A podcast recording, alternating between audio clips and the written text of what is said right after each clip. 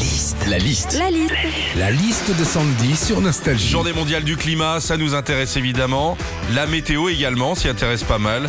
Quand on sait pas comment s'habiller, c'est la liste de Sandy. Quand on ne sait pas comment s'habiller, je parle en tant que femme, c'est très très compliqué ce qui se passe dans notre tête. Ah bah oui, messieurs, vous le savez, nous les femmes, quand on ouvre notre armoire, même si à l'intérieur c'est camailleux, H&M et Promode réunis, on n'a jamais rien à se mettre.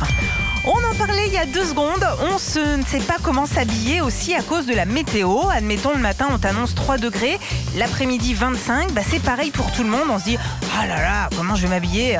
Bah tu mets un manteau le matin, tu l'enlèves l'après-midi. On ne sait pas comment s'habiller non plus quand on est de sortie. C'est vrai, à l'époque, quand on était de soirée, on hésitait toujours entre un petit jean, une petite robe, une petite chemise. Alors aujourd'hui, on peut hésiter encore avec tout ça. Par contre, c'est pour sortir le chien ou les poubelles.